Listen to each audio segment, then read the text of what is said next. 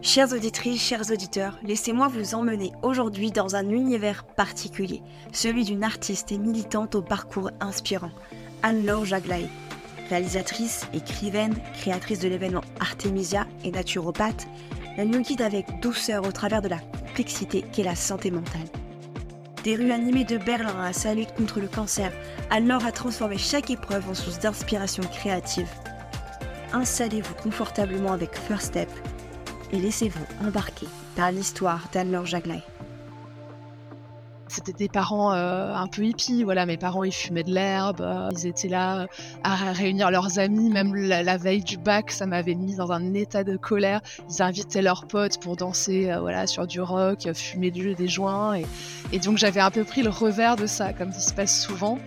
C'est-à-dire que j'étais très ambitieuse, enfin toujours, donc j'ai quand même fait des études artistiques, mais j'étais très réglo, quoi. J'avais jamais pris de drogue, je fumais même pas de cigarettes, euh, j'étais, euh, j'étais dans un truc euh, droit, j'avais toujours de super bons résultats, voilà. Et, et ça s'est un peu effondré, c'est vrai, avec le cancer, tout ça.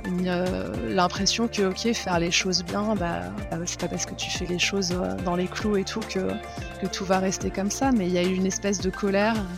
Et, c'est vrai que c'est très, euh, et c'est très paradoxal parce que j'ai commencé du coup à fumer des clopes, à fumer de l'herbe, alors que j'étais malade, quoi, alors que j'avais le cancer, euh, voilà. Et mais c'est comme ça, ça m'a aidé aussi à me réapproprier euh, mon corps. Et la, la teuf après a fait ça. Donc il y a eu ces deux années, on va dire, je me suis remise sur pied après les traitements.